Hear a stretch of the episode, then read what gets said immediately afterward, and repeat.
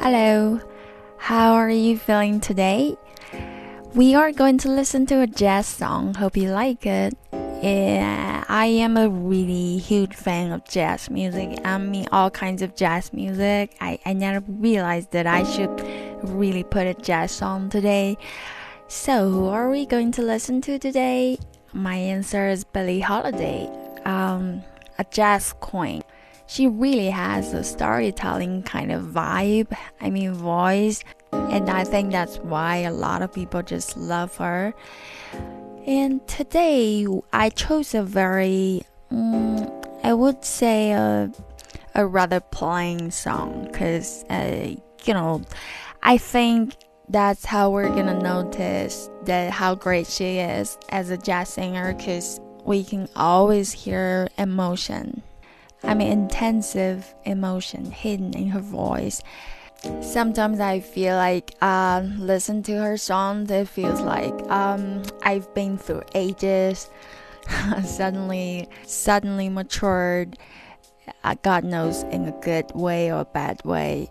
So let's listen to the song now. Oh, forget to mention the name. It's My Man.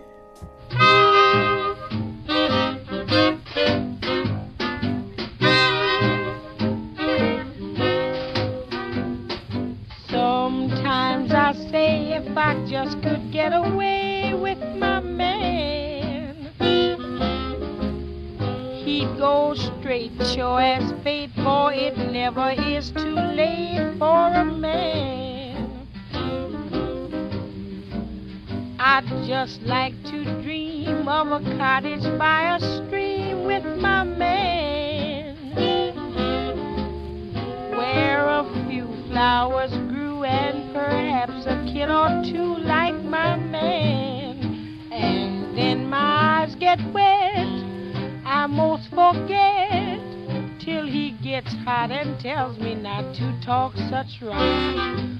Oh, my man, I love him so he'll never know. All my life is just despair, but I don't care. When he takes me in his arms,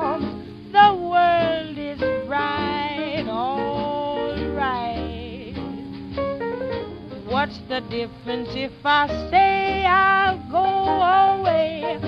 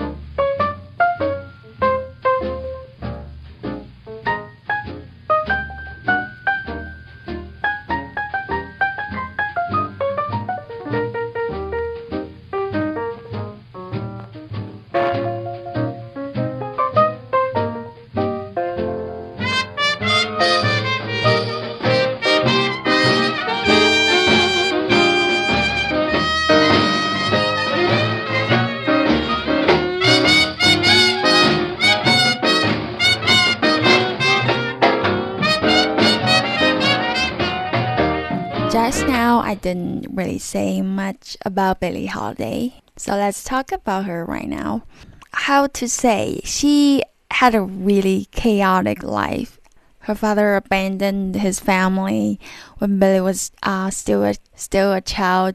He didn't even marry her mom, and her mom wasn't really around. I mean, she's around, but she's not around. You know what I mean? So she was uh, basically left with relatives, but that's just not enough love for a child. So even as a child, she's quite experienced with the feeling of loneliness. Uh, that's how I feel when I listen to her songs. There's always this kind of, you know, floating loneliness. Maybe that's just me. I don't know if you feel the same. I would like to know uh, someday. And gradually she made her name, but her life didn't really get better. Her love life was again a mess, and she had too much alcohol and, and later on resorted to drugs and then sentenced to prison because of using drugs. And after she's out, unfortunately, uh, it didn't stop. And then she died, and we lost a beautiful voice what can I say? I just feel sad that a lot of problems, I mean, as adults, are actually caused by things we went through as a child. And then, and the saddest part is that it it doesn't really go away. Actually, it grows bigger until one day we just can't handle it, and then resort to things that are not wise. Mm. I just wish that we all have a good, happy childhood. I mean, I wish nothing more. To Billie Holiday, music is that one thing that kept healing her, and and I hope her music will keep healing us. Well, that's all for today. Thank you for listening, and see you tomorrow. Have a good day. Bye bye.